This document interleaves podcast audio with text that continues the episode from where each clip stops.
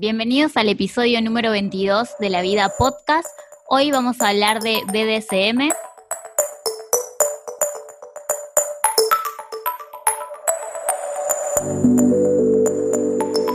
Hola, estoy muy contenta de estar grabando el episodio número 22 de La Vida Podcast, este podcast que habla caprichosamente de temas al azar.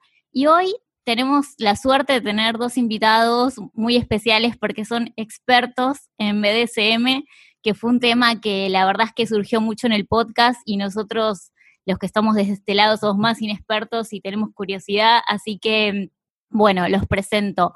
Ciro y Paula, muchas gracias por estar en el podcast. ¿Cómo están? No, por favor, gracias por, invitarnos. ¿Qué tal? Buenas noches. No, por favor, gracias por estar acá. Bueno, yo a ellos los encontré porque una amiga mía me recomendó su Instagram.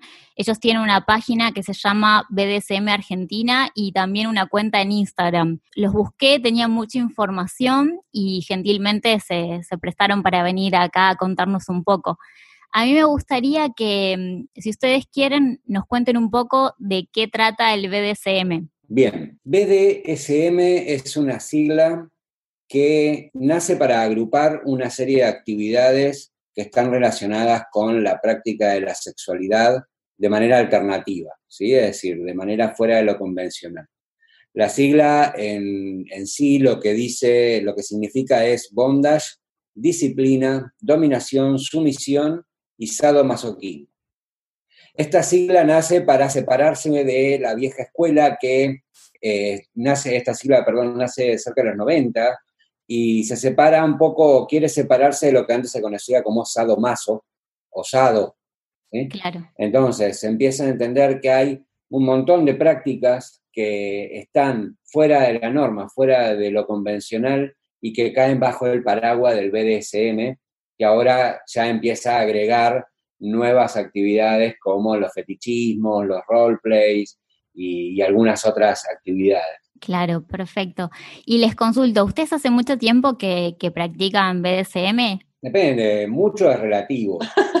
pero, mucho es relativo. Pero bueno, yo hace cerca de 15 años y... Y yo hace cerca de 6 años que estoy practicando. Hace un montón. Y ustedes son pareja, ¿verdad? Somos pareja. Qué bueno, qué bueno porque es re lindo, ¿no? Que uno pueda compartir con la pareja. A mí me parece como algo tan lejano, o sea, que, que está buenísimo. bueno, me ha pasado, no, no practiqué BDSM, pero sí estar con parejas y pedirles cosas como, no sé, un chirlo tirada de pelo y eso y que me sacaran corriendo.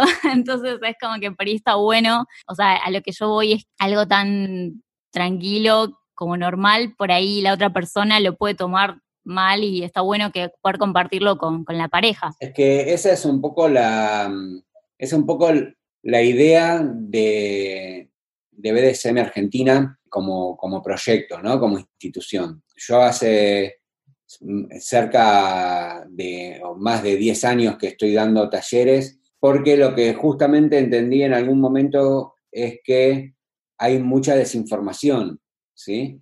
Hay mucho tabú, hay mucha falsa información y que cuando esto sale a la luz en los, medios mainstream, digamos, en los grandes medios, siempre sale ridiculizado, siempre sale teñido de eh, alguna situación eh, grotesca, ¿bien?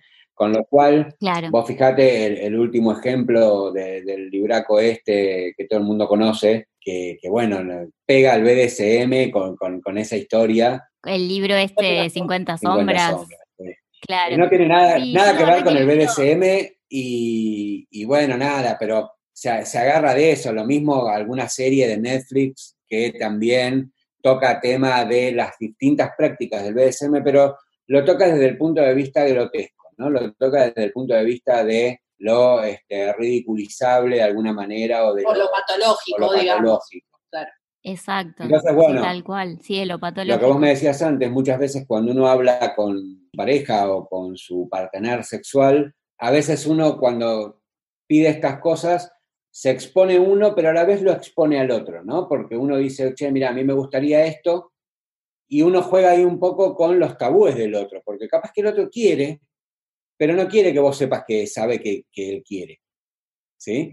Entonces, también pasa claro. por ese lado, ¿no? Por el hecho de decir, no, mirá, si te digo que sí, vos vas a tener esta idea de mí, que es la idea que yo mismo tengo de las personas que piensan esto. ¿Bien? Eh, entonces, Claro. cuando nosotros Sí, hablamos... como un juicio previo, ¿no? Exacto, nosotros hablamos muchas veces de que cuando uno hace este tipo de planteos, cuando uno hace este tipo de, de comunicación en el BDSM, lo que siempre abogamos es porque haya mucha comunicación, ¿no? De lo que queremos, de a dónde queremos llegar y de cómo. Que lo hagamos desde un planteo de naturalidad, ¿no? Desde un planteo de la búsqueda del placer. Nosotros decimos que el BDSM, más allá de las siglas, más allá de las prácticas, es en definitiva la búsqueda del placer. Darse permiso Claro. y de explorar lo que está por fuera de lo convencional, ¿no? Es decir, cuando lo convencional nos queda un poco chico, cuando lo convencional no- nos queda corto eh, y queremos empezar a investigar un poco más y nos metemos dentro de lo que es el BSM, tenemos que hacerlo con naturalidad, tenemos que hacerlo con confianza y con la idea de que lo que estamos buscando en definitiva es nuestro propio placer y, y eso no puede estar del todo mal.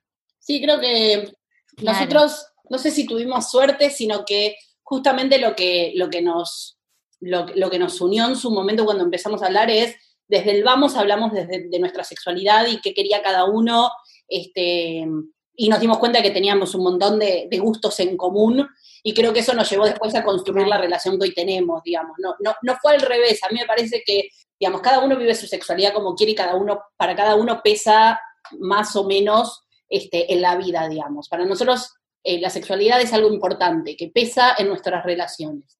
Este, los dos ya estuvimos casados, cada, cada uno con, con, otras parejas, este, donde, donde tuvimos hijos y todo, y los dos nos dimos cuenta de que no le dimos prioridad a esa parte y nos resultaba súper importante. Este, obviamente ya separados y, y, y, buscando comenzar otra historia, este, nos encontramos diciendo, bueno, sexualmente, ¿qué es lo que te gusta? Porque me parece que ahí está un poco el tema, digamos, eh, eh, darnos, darnos darnos la libertad de poder hablar con el otro de algo tan importante como la sexualidad, para quien es importante y gente que no, no capaz que no, no pero sí darse la posibilidad de decir, bueno, che, mira, así como me gustan los ñoquis y, y, ver, ir al teatro, este, me gusta esto y esto de la sexualidad, y ver si realmente somos compatibles en eso y, y tenemos gustos en común para poder vivirlo juntos. Este, creo que eso fue lo que nos pasó a nosotros, digamos. Primero, bueno. digamos, yo sabía que Ciro era practicante de BDSM, con lo que cuando me le acerqué a hablar, este, sabía dónde me estaba metiendo y quería meterme donde me, donde me estaba metiendo. este, y por eso pudimos construir desde ahí, digamos. O sea, no, en ningún momento tuvimos que sentarnos a decir, che, gordo, te quiero decir algo. Eh, me gusta que me aten. Eh, claro. Ya este, lo pudimos hablar cuando, cuando empezamos a conocernos. Y creo que esta piola es hay que, hay que sí, está bueno de entrada. Sí, sí, totalmente, totalmente de acuerdo. Sí, porque pasa mucho de que eh, es importante el sexo, quizás para algunas personas más o otras menos. Yo me considero también que, que, me importa mucho lo sexual y a veces construir una pareja desde ese lugar que no podés ni siquiera tener la libertad de decir lo que te gusta o no, es, es para problemas. No. O mismo retomo un poco lo que, lo que hablaban al principio de que por ahí se toma desde lo que es la televisión, series, como al BDSM, un lugar como más grotesco, por decirlo, y pasa también un poco con el amor libre. Porque el amor libre también, cuando por ahí hay gente que no conoce, piensa que el amor libre es directamente, bueno, me acuesto con cualquier persona en cualquier momento y no es así. Hay un montón de formas de vincularse. Por eso me parece que, que es interesante esto de, de hablarlo y es muy lindo esto de que de entrada ustedes lo blanquearon como me gusta esto y de ahí se armó la relación y, y ganaron un montón de, de caminos. Sí, sí, re. Y creo que la, la, la, vida nos fue llevando a eso, digamos, nos conocimos ya grandes, digamos, no es que venimos, venimos juntos desde hace, desde hace un montón de años, este, y teniendo un poco más claro lo que queríamos y lo que no queríamos volver a repetir de relaciones anteriores, digamos. Este, yo también tuve una pareja claro. al que le planteé ciertos gustos personales y me mandó directamente al psiquiatra. Ahí, sí. ahí es cuando dije, bueno, capaz que no es con él, este, y tengo que buscar una persona que sea más compatible, teniendo en cuenta que para mí pesa el tema de la sexualidad. Y lo que pasa con este tipo de relaciones y, y, y, y, vínculos y cómo se forman es que justamente te abre la puerta a entender a las relaciones desde otro lugar. Para nosotros el, el, el, el BDSM y el, el, amor libre y, el poliamor y las relaciones abiertas no, es que vayan de la mano ni mucho menos, pero, pero sí uno empieza a mirar las cosas distintos, empieza como a, deconstruir este, todo esto que, que, nos viene armado que, la heteronorma nos trae así peso encima nuestro, y, a preguntarse, che, ¿es esto lo que quiero? ¿Cómo quiero vincularme? ¿Cómo, ¿Cómo quiero tener relaciones sexuales? ¿Cómo quiero tener mi relación? Tengo ganas de tener una relación monogámica impuesta por una sociedad que, que, vino y me dijo, che, tenés que hacer así, este, en, donde, sí, totalmente. Está, peor visto una relación abierta que la infidelidad. Ridículo, digamos.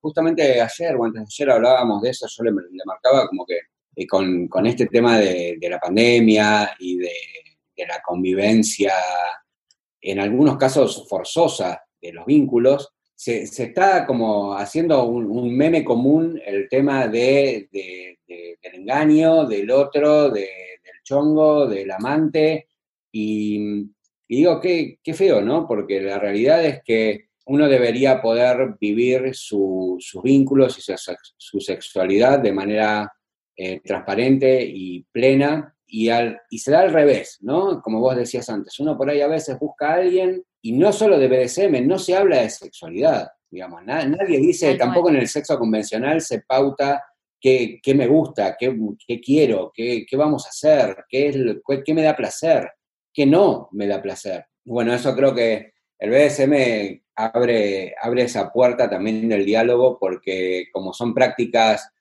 tan intensas en muchos casos y tan este, que requieren cierto entrenamiento en, algunos casos, hay que hablarlas. uno no puede decir, bueno, mira, que se vaya dando, ¿no? Es decir, uno tiene que, tiene que ir hablando y diciendo, bueno, a ver, a dónde quiero llegar, cómo lo quiero hacer, y, bueno, eso es lo que, lo que nos permite. nada se da por sentado, digamos. Eh, uno va a un bar, conoce a alguien, se va a un telo y, y, sabe más o menos qué cosas van a pasar. Y no, no se charla antes de, che, mira, yo prefiero la penetración anal que la, que la vaginal, o prefiero que me, que, me toquen el clítoris así en vez de que toque... No se habla de esas cosas, es como que uno da las cosas por sentados. En el BDSM eso no existe. Eh, el diálogo es lo más importante, comunicarle al otro y consensuar con el otro lo que vamos a hacer y lo que no vamos a hacer. Este, entonces, en ese lugar empezamos a, construir relaciones mejores, no sé si, si, si más sanas, porque tampoco somos eh, ¡ay, miralos a ellos que tienen relaciones re sanas! las relaciones dentro del BDSM tienen exactamente los mismos problemas, y, extrapolamos todo, todo, toda esa heteronorma que, de la vida al BDSM, digamos. Mucha, mucha gente nos pregunta si son diferentes las reglas o o nos dicen, ay, un, un señor me dijo que, me va a dar a otro amo este, para que me domine y yo no sé si tengo que aceptar o no, porque no sé cómo son las reglas. Las reglas son iguales que la vida. Digamos, si a vos tu pareja te está diciendo que tiene ganas de que vos vayas con otra persona, lo primero que tiene que pasar es que haya consenso para eso y que vos tengas ganas. Digamos, si todo eso no se está dando, estamos hablando de abuso, liso y llano, digamos. Entonces, nada, un, poco la idea de BDSM Argentina justamente derribar esos mitos, sacar al BDSM de ese lugar medio sectario, tabú, este, de, que, de, ojos bien cerrados y, ceremonias medias extrañas, llevarlos a la vida este, y, entenderlo como, una forma de vivir la sexualidad más libremente, en donde dejamos de juzgar al otro por sus gustos y los aprovechamos y, podemos explotarlos a pleno. Que un poco va por ahí, o al menos es nuestro objetivo cuando, Está buenísimo. Yo igual tengo preguntas más concretas, a ver si, si, me pueden despejar. Porque, mm, por ejemplo, yo cuando primero pienso en BDSM, pienso como un rol de dominante sumiso, pero no abarca solo eso, ¿no? Pues también me comentaron que hay como relaciones de sadismo, pero no sé si el sadismo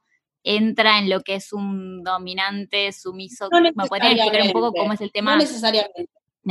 Hay diferentes tipos de relaciones y diferentes tipos de roles. Por un lado tenemos las relaciones donde hay un dominante, una parte dominante y una parte sumisa, que pueden jugarse de diferentes formas. O sea, está el clásico dominación-sumisión, como después podés tener Daddy Dom Little Girl o Daddy Dom Little Boy, en donde hay un juego, o, Mami Dom, digamos, donde hay un juego más paternalista. Puede haber un pet play, en donde hay un amo que tiene a su mascota. Este, hay diferentes formas de vivirlo. Y por otro lado está el sadomasoquismo, un dominante no necesariamente sádico, este, y un sumiso no es, necesariamente masoquista, y hay relaciones que solamente se viven desde el lado del sadomasoquismo, en donde hay una persona que le gusta infringir placer, eh, displacer o dolor, y otra persona que le gusta recibirlo, y que puede no estar dentro de una relación de dominación-sumisión, digamos, que puede ser Aparte, de la misma forma que hay relaciones de dominante y sumiso, que aparte es sádico y masoquista.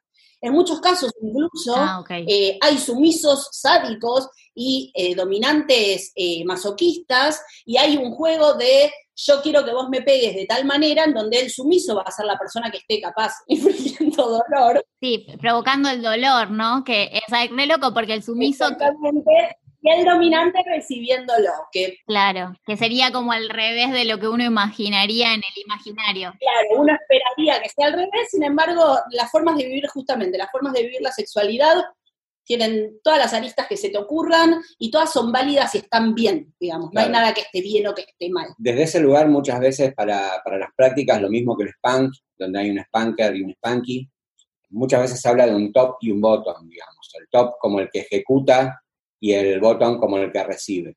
En la ADS lo que se juega más también tiene que ver con el intercambio erótico de poder, ¿no? Es decir, parte del morbo de los dos es esta asimetría de poder que se da entre el dominante y el que se somete. Claro. ¿no? Entonces, eh, está ese, en cuanto a los roles propios del BDSM, para retomar la pregunta desde el principio, los roles son dominante, sumiso y switch. Y switch, ok. Switch es aquel que puede o que disfruta de los dos lados del rol, digamos, ¿no? Es decir, de los dos lados del intercambio de poder. Yo, por ejemplo, en mi caso soy dominante y realmente no disfruto del lado sumiso. Hay gente que sí, que, lo puede disfrutar y que, bueno, bienvenido sea. Claro, sí, yo creo que soy más sumisa. A mí me gusta que me den órdenes, pero no lo sé porque nunca lo viví en el contexto de BDSM, pero sí con mis parejas como dentro de lo que es el juego, la pareja, siempre disfruto más de que el otro sea el fuerte. Pero qué interesante esto del switch, como que puede ir variando. Y después... Eh, vos podés ser ahora, podés tener un gusto ahora y decir, bueno, yo ahora soy Sumi, este, y, mañana o dentro de un año o dentro de 20 decir, che, mira, me pinta probar el, otro lado y probar ser dominante y está buenísimo, este, y no deja de ser justamente esta autoexploración del propio placer y está genial, digamos, no es que te tenés que poner una etiqueta cuando empiezas a practicar. Y hay gente que de hecho no se siente cómoda con las etiquetas, que se, se hace autollamar Kingster porque le gustan prácticas BDSM o situaciones donde es sexo un poco más violento y con con otras cuestiones más picantes, digamos, pero que no necesariamente se sienten cómodos con el rol o no juegan necesariamente con el control o la dominación, digamos, y que prefieren no ponerse ninguna etiqueta y está buenísimo, digamos, todo, vale. Sí, totalmente, porque por ahí uno tiene una idea en la cabeza, pero cuando lo experimenta se da cuenta de que no, le gustaba tanto, le gustaba al otro lugar. Y también entender que puede pasarte al revés, vos tenés claro lo que querés y tenés una mala experiencia y eso ah. no significa que elegiste mal el rol, sino que tuviste una mala experiencia o que no conectaste con esta persona con la que empezaste a practicar. Nosotros siempre decimos cuando la gente nos dice, ay, yo quiero probar y no sé cómo hacer, lo primero que te tiene que pasar es tener piel con la persona que lo vas a hacer. Claro. Anda, coge, pasala bien y fíjate si hay onda, porque lo primero que tiene que pasar, la gente piensa que es al revés, vamos a usar el BDSM para condimentar la pareja, y es al revés, la pareja tiene que estar sólida y, y con ganas de, probar cosas y nos tenemos que calentar y nos tenemos que excitar para que esto salga bien. Si no es un bajón, realmente se ponen en juego un montón de cuestiones, no solo físicas, sino emocionales. Este, y tenemos que estar convencidos de lo que estamos haciendo y lo tenemos que estar haciendo porque estamos muy calientes con la persona con la que lo estamos haciendo. Claro. Este, yo no me considero masoquista, sin embargo disfruto de un montón de prácticas que tienen que ver con el dolor. ¿Por qué? Porque las estoy haciendo con él que me calienta un montón. Claro. Y capaz que las hago con otra persona que no tengo con la misma piel o la misma conexión y no lo disfruto nada porque no disfruto del dolor per se. Entonces, nada, lo, importante es esto, digamos, es la piel que uno tiene con la otra persona para después empezar juntos a explorar. Claro, es re interesante lo que decís, porque una amiga mía estaba en un foro que creo se llama Mazmorra, me parece, no sé si, y a ella le pasó de que empezó a hablar con un, con un hombre que era como amo, pero cuando vio, como, como, que lo vio, no, no conectaron, o sea, como que no pudo hacer nada, entonces lo que le explicaba es como que no necesariamente tenían que tener sexo, sino que podían como hacer la, práctica o la sesión, y ella le decía no, y, es reinteresante porque esa era una pregunta que tenía anotada para hacerte, si realmente como que qué era lo primero que tenías que sentir con la persona y ya me lo respondiste, como que primero tenés que sentir piel, atracción y después se da el juego. Igual. Todo, todo, aunque no tengamos, aunque no tengamos eh, relaciones sexuales eh, coitales, digamos, donde, donde, donde se mete la, genitalidad en el medio, lo que estamos haciendo es una práctica sexual. Claro. Y todo esto nos tiene que calentar. Eh, si la otra persona no nos calienta, no hay, no, no, hay nada. Tal, no va a funcionar. Tal cual. Y, que te insista, no, no, me extraña que dentro de Masmo haya alguien insistidor que te diga, no, podemos no coger y sesionemos igual, porque lo que tiene Masmo es que, si bien es cierto que es un foro muy grande donde, donde se, junta mucha gente del palo, digamos, de SM, no es un lugar tan seguro, digamos. Uno piensa que uno está ahí y que se siente seguro y que la gente lo contiene y te ayuda, uno de golpe estás en un lugar donde conoces gente que tiene las mismas cosas en común y los mismos mambos y nos calientan las mismas cosas y uno se deja llevar por esa situación y la realidad es que es un foro de gente que uno no conoce, que no, sabes quién tiene denuncias por abuso o no tiene. Claro. Eh, no hay ningún tipo de regla que les impida entrar a los abusadores. Muchos de los, de los hombres que están ahí adentro tienen denuncias y siguen estando ahí adentro y buscando relaciones y, son insistidores y, te quieren convencer de hacer cosas que vos capaz no querés. Este, y peor que eso, te, quieren convencer desde el lado... Yo sé y vos no. El BDSM es así. Así, claro, totalmente. como acá, como cualquier otra cosa, creo que lo que uno tiene que manejar cuando, está con este tema es la propia calentura, ¿no? Es decir, muchas veces con la calentura uno hace cosas que, que, condiciones normales de presión y temperatura no haría. Claro. Y, esta fantasía que uno va teniendo sobre qué es lo que quiere, muchas veces le juega de alguna manera en contra a la hora de exponerse a alguna situación. Entonces siempre hay que poner la patita en el freno, pensar, nosotros siempre decimos la primera vez, las primeras sesiones, quédense con las ganas, ¿está bien? Quédense con ganas de más, arranquen desde su zona de placer y después vayan a la zona... Zona de confort, digamos, no hace falta arrancar. No hace falta arrancar con las prácticas que uno no conoce, que no practicó con una persona que acaba de conocer o que está conociendo. Digamos, eso hagámoslo cuando, cuando ya nos conocimos, cuando estuvimos juntos un par de veces, vamos de a poco. Y que en realidad, como decía ya, muchas de las, de las prácticas se tornan más placenteras cuando más te relajas y más confías en la otra persona, en la, en la otra u otras personas con las que estás eh, realizando la práctica, ¿no? Entonces, eso también tiene mucho que ver, porque a veces uno, como hablábamos recién, tengo mm, la fantasía de determinadas situaciones, la fantasía de determinada función que llevada a la práctica no siempre es como en la fantasía, digamos. En la fantasía siempre está uno controlado, digamos. La otra persona, por más que la fantasía sea, entre comillas, eh, zarpada, ¿no? O fuerte, ¿no? Yo digo, bueno, no sé, mi fantasía es que me agarren entre ocho y este, me den como en el porno. Y está bien, en mi fantasía siempre son los ocho que, a mí me parece que están bien y, en la situación que a mí me parece que está bien y, y me esfuerzan hasta donde yo creo que está bien y, llevado a otra persona, digamos, y llevado a la realidad, eh, la cosa es completamente diferente. Entonces, eh, si uno lo puede empezar a explorar de a poco, desde un lugar de más confianza, quizás llegue a 8 o a 10 o a muchos más, pero, pero va a ir entrando de a poquito y entrenando de a poquito cada una de estas situaciones, tanto en lo físico como en lo emocional, porque también exponerse es una cuestión, ¿no? Es decir, a veces pasa mucho que esto de, la fantasía en, las personas que disfrutan de la sumisión, hablan de que disfrutan también de la humillación, ¿no? Es decir, de sentirse de alguna manera humillado, de sentirse de alguna manera que es menospreciado por el otro. Y esto afecta más que en lo físico, en lo psicológico. Entonces, a mí me gusta que me digan que no sirvo para nada y que soy un gusano, pero cuando lo recibo de, boca de determinada persona y por ahí no me cae bien. Claro, sí,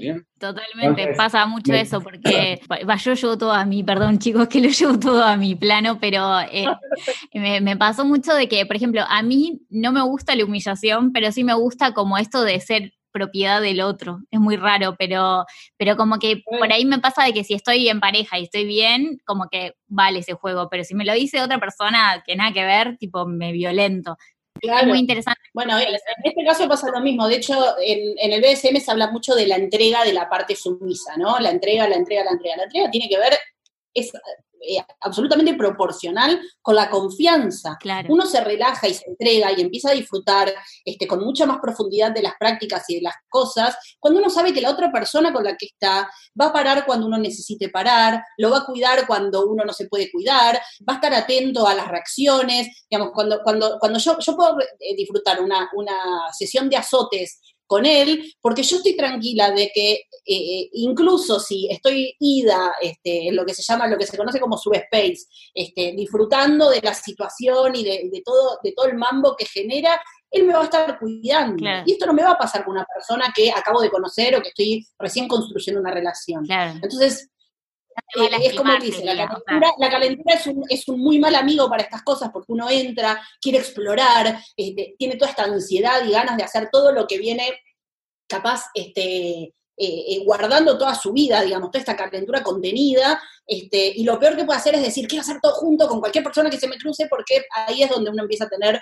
las peores experiencias y, todo lo que, uno, lo que uno tenía en la cabeza que podía llegar a pasar no pasa de la manera que uno cree, y capaz no, no necesariamente tiene que ver con que el otro te genere una mala experiencia, sino con que uno tiene la expectativa tan alta y pretende que pasen cosas que capaz no pasan. Claro. Entonces, bueno, nada, hay que ir despacio, con cuidado, siempre desde, desde la zona de confort empezar hacia afuera y muy de a poquito, ¿no? Voy desde el principio a explorar lo más zarpado que se me vino a la cabeza. Claro, Siempre de a poquito. Totalmente. Y les hago una consulta, vi que ustedes dan cursos, ¿cómo es el tema de cursos? ¿Es para parejas, es para gente sola? Porque por ahí siento que es más fácil para una pareja porque van juntos, pero por ahí tipo la mayoría de mis amigos son todos solteros y por ahí les gustaría, o yo mismo estoy soltera, me gustaría, ¿cómo es el tema de los cursos?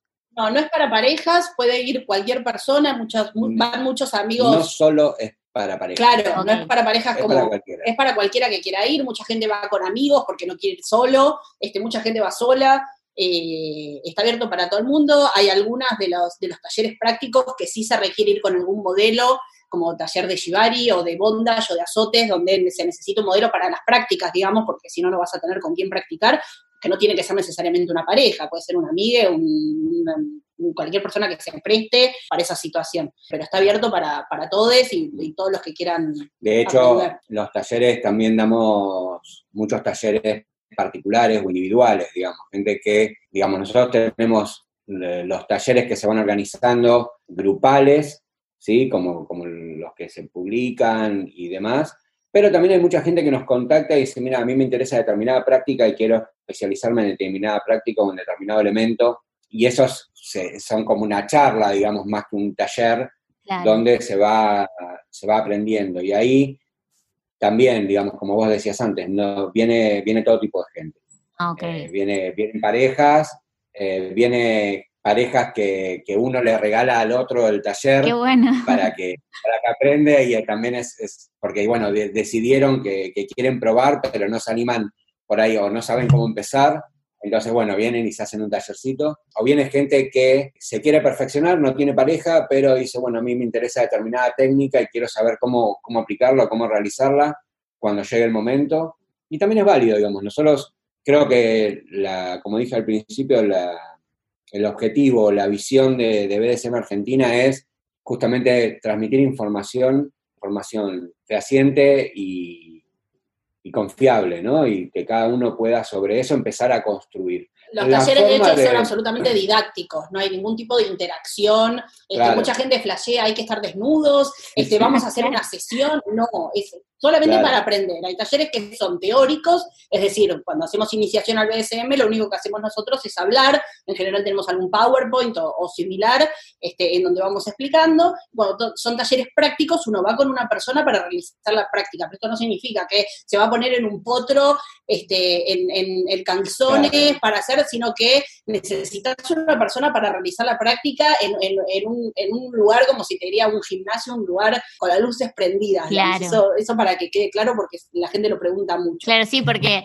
había como un mito de que, bueno, o sea, a mí me contaron eh, que no sé si era verdad, pero como que uno iba a un lugar que era tipo un bar y te ponían como pulseras para identificarte si ibas a aprender a, ser sumiso, dominante. No sé si es verdad o no, yo se los digo porque capaz que es un... No, estos son los eventos. Hay eventos, pero es con pulseras, te ponen pulseras para ver... El tema de las pulseras existió en Deviant, que era un bar que oh. teníamos allá por el 2012, ah. junto con unos socios, pero las pulseras indicaban la membresía, porque Debian tenía arriba un bar y abajo un sótano gigante donde estaban todos los elementos y todas las prácticas. Entonces, de acuerdo a la membresía que tenías, podías bajar o no al, sótano, Claro. No, para indicar el rol. Claro, el curso es mucho más tranquilo. en los eventos, en los eventos eh, eh, se utilizaba un se utilizaba el name tag donde ponían tu nombre o tu nick y sí te, te se diferenciaba por ser dominante, sumiso, switch, digamos, como para, como para vos poder acercarte a la persona que te interese, pero todo era con consenso, digamos, no es que uno va y vos te pones la etiqueta y entonces estás a disposición del que quiera. Claro, tenías que, aceptar. Eh, uno va a ver y a conocer y la primera vez capaz no vas a hacer ninguna y si te pinto otra vez y conociste a alguien está buenísimo, pero esto es lo mismo que en la vida, por eso nosotros decimos, es lo mismo que vos vas a a, cualquier lado. Son lugares donde uno va a disfrutar y no hace cosas que no quiere hacer. Claro, o sea, la base es el disfrute. Cosas que no quiere. Claro, perfecto. esos son eventos y lugares de, recreación para pasarla bien, no, no son lugares para aprender nada. Claro, y una pregunta, ¿en cuarentena están dando cursos también? Porque ahora tenemos el problema de que no los podemos ver presenciales, ¿están dando cursos online? Sí, estamos dando cursos online de todo lo que es teórico, digamos, obviamente lo práctico no. Todo lo que es teórico, estamos dando cursos eh, particulares, muchos de hecho, mucha gente se contactó, estamos dándolo por Zoom y estamos dando también grupales ahora el 6 El 6 de junio eh, tenemos un taller donde junto con Celeste González de la Escuelita de Sexo vamos a, vamos a hablar de sex toys y de elementos BDSM, a explicar qué es cada uno, para qué sirve, este, algunas ideas de cómo usarlos, para, para, aprovechar un poco la cuarentena y el encierro para hacer cosas divertidas. Claro.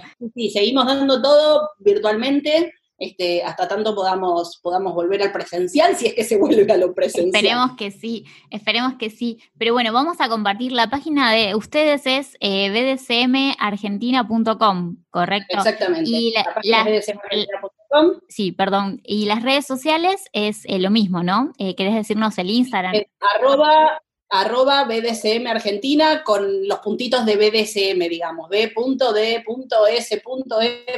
Argentina. Perfecto, igual en, los comentarios del podcast vamos a poner todos los enlaces para que la gente pueda ir directamente.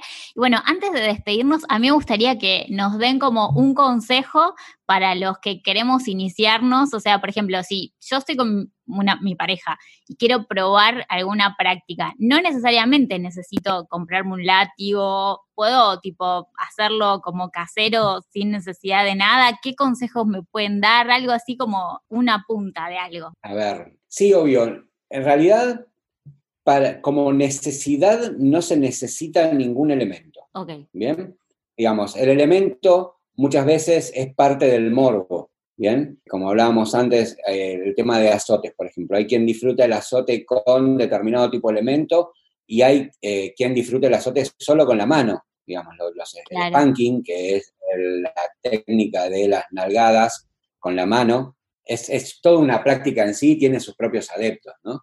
Con lo cual, uno no necesita nada. Pero, ¿qué consejo te puedo dar? Como dije antes, primero charlar mucho, ¿bien? Charlar de qué es lo que quiero hacer, eh, hasta dónde lo quiero hacer, hasta dónde quiero llegar, hablarlo con naturalidad, hablarlo con confianza, entender que la otra persona puede no estar dispuesta también, ¿sí? Porque muchas veces es importante, a veces uno dice, bueno, mira, yo quiero esto, y la otra persona te puede decir, no, mira, mira a mí no es lo que me gusta, ¿bien? Eh, o te podés encontrar con que vos le digas, mira, a mí me gusta ser sumiso y la otra persona te diga, ay, a mí también. Claro, ahí no, no, no hay coincidencia. Quedan ahí como, pero, pero bien, la idea es, si uno no lo conversa, no puede entender, el otro no va a poder saber a dónde tiene que empezar o dónde tiene que ir. Bien, una vez que está conversado, después tenemos que fijar algunas normas o algunas pautas, es decir, bueno, cómo, vamos a empezar, cuál va a ser, digamos, nuestro inicio. La palabra de seguridad. Eh, ¿Cuál va a ser nuestra palabra de seguridad? Nosotros recomendamos siempre que las palabras de seguridad sean amarillo y rojo, ¿bien? Amarillo para identificar que hay alguna práctica o alguna cosa que estamos haciendo y que por algún motivo la, quiero cambiar o hay que corregirla, pero no necesariamente corta el, momento de, de, sesión, que es donde estamos realizando estas prácticas, y rojo, que es sí la que corta toda la, toda la actividad, desarticula los roles si lo hubiera, digamos, el dominante deja de dominar, el sumiso deja de someterse, y este, nos, sentamos y charlamos a ver qué pasó. Y como te decía al principio, las primeras veces nos vamos a quedar un poquito con las ganas. Claro. Las primeras veces vamos a tener que entender que es mejor llegar hasta acá y que nos queden ganas de, seguir y de, volverlo a practicar y, y no quemarlo, digamos, no quemar etapas. Con respecto a los elementos, tratemos siempre de utilizar elementos que sean seguros y que estén lo mejor preparados posible para las prácticas que quiero hacer. ¿Cómo traduzco esto al castellano? Eh, si quiero atar a una persona, y bueno, voy a tratar de conseguir una cuerda que sea apropiada para eso y no voy a agarrar, no sé, el cable del teléfono o este, lo, lo, primero que encontré ahí que sea más o menos largo, ¿sí? Por ejemplo, para ataduras no utilizar nunca elementos elásticos como las cuerdas elásticas o medias de nylon, probar los elementos antes de utilizarlos. Decimos, bueno, mira, vamos a hacer azotes, no tengo ningún elemento y agarro la cuchara de madera de la cocina, ¿bien? Que es un gran esponqueador. bueno, fijarse que hay diferentes calidades, hay diferentes pesos, probarla para que no se rompan. Si voy a hacer una atadura con una cuerda, bueno, probar en frío, si puedo atar y desatar con facilidad, entender cuáles son las medidas de seguridad a mi alrededor, la mesa de luz, la lámpara, eh, lo, que tengo, dónde me voy a poner, ¿sí? Esas son cuestiones que me van a ayudar, por ahí lo estoy diciendo ahora y suena súper frío, pero... No, no, pero está, es importante saberlo. Me, me, van a ayudar a relajarme. Si yo digo, bueno, che, mira, vamos a hacer tal cosa, y después durante el momento estoy pendiente de que, no sé, justo nos pusimos en la cama que se mueve y se está por quedar en cualquier momento, y bueno, no es el mejor lugar de ponerse. Claro. Si yo digo, bueno, mira, me compré este látigo, lo quiero usar y estoy justo en un lugar que es reducido de espacio y, por esquivar la pared o por esquivar los adornos que tengo alrededor estoy pegando mal, claro. Eh, entonces tampoco me va a servir. Claro. lo, primero que, tenemos que hacer antes de agarrar los elementos es empezar a estimular el cerebro, que es el órgano sexual más importante que tenemos. Jugar con la calentura del otro, empezar a escuchar cuáles son las cosas que calientan al otro, pero que calientan de verdad. Jugar con el roleplay, vos actuás siendo esto, yo actúo que soy esto. Empezar a hablar mientras uno coge. Si hay algo que, que, que, que, hay que sacar del sexo convencional es el silencio. Este, empezar a hablar, ya, ya, ya que el otro te empieza a hablar, yo soy sumisa, este, cuando él me empieza a hablar, ya a mí se, se, me, se, me, se me explota el cerebro y no necesito más nada. Jugar con lo sensorial, bajar los ojos, poner auriculares para, para escuchar alguna música en particular, digamos, empezar a jugar con un montón de cosas que son fáciles, accesibles, este, y que nos van a modificar la sexualidad muchísimo. Ya te digo, que te empiecen a hablar cuando uno tiene relaciones sexuales, convencionales, digamos, nada, nada fuera de lo común. Es lo más. Ya es otra cosa.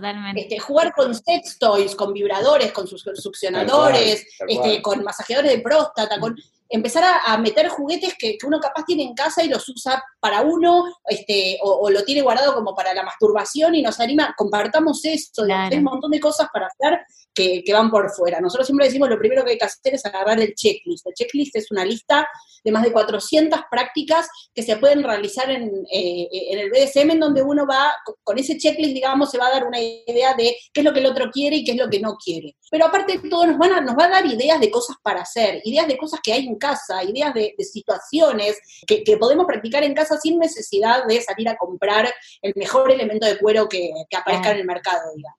Así que nada, Agarren a sus parejas, tírense en la cama, sírvanse una copa de vino y empiecen a charlar, a leer checklist, a mirar eh, eh, eh pelis eh, que los calienten, no importa cuál, este, y empiecen a, sacar, sacarle el tabú a la sexualidad. Cuando eso deja de pasar, cuando uno se deja, deja de reprimir la sexualidad y empieza a poder explicarle al otro lo que realmente quiere, ya ahí es un camino, un camino de ida que lo único que uno puede hacer es seguir explorando y explorando y explorando. Claro, totalmente, y ser feliz, o sea, el ser feliz al final. y, una, y una muy importante para cerrar, después de, realizar las prácticas, no, en el momento, digamos, ¿no? Pero por ahí un ratito después o al otro día, charlar. ¿Qué te pasó? ¿Cómo te sentiste? ¿Cómo estás? Eso se llama aftercare, digamos, ¿no? Es decir, los cuidados posteriores, el interesarse y el feedback de ver qué es lo que estuvo bien y qué es lo que tenemos que cambiar, porque eso también es importante. Claro. A veces es una situación, me recalentó cuando me dijiste esta palabra determinada, cuando estabas en esta determinada posición y capaz que duró dos segundos esa situación, pero ya que el otro pueda transmitirlo, uno va a decir, bueno, le calentó esto, capaz que ahora voy a poder hacer esto otro, este, y seguir jugando con eso, con la calentura del otro. Eso, es lo importante, aprender a jugar con la calentura del otro y no solo con la propia. Totalmente, totalmente. Bueno, les quiero agradecer un montón porque yo estaba muy nerviosa antes de grabar el episodio y me hicieron sentir muy cómoda, que eso es muy importante, está buenísimo para que para todos los que no se animen, no tengan nervios, la verdad que es súper bien, recálidos, gracias por contestar todas mis preguntas y que también son un poco las preguntas de la audiencia. Así que bueno, les agradezco mucho por, por estar en este episodio y para todas las personas que los quieran contactar, vamos a compartir en en, el episodio del podcast para que los encuentren. Y bueno, muchas gracias, chicos. por favor, gracias, a, vos. por invitarnos. no, por favor, gracias. Chao, nos vemos.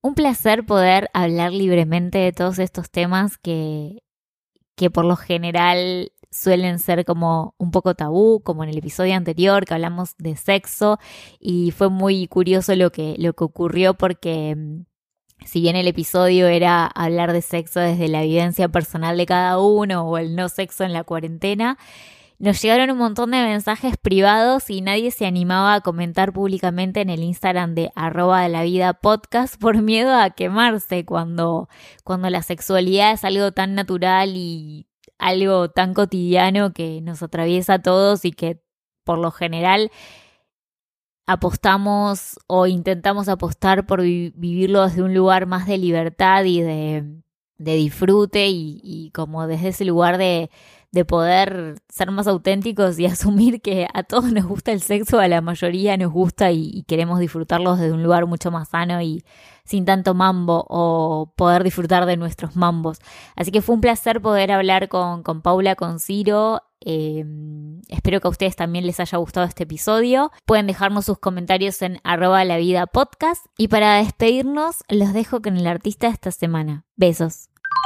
Hola, ¿cómo están? La Vida Podcast. Mi nombre es Santiago Porciel y pueden escucharme en Spotify encontrándome como fuera de quicio con K con mi nuevo sencillo llamado Virus. Y también tienen su videoclip en YouTube y que sigan pudiendo escuchar música en la comodidad de sus hogares.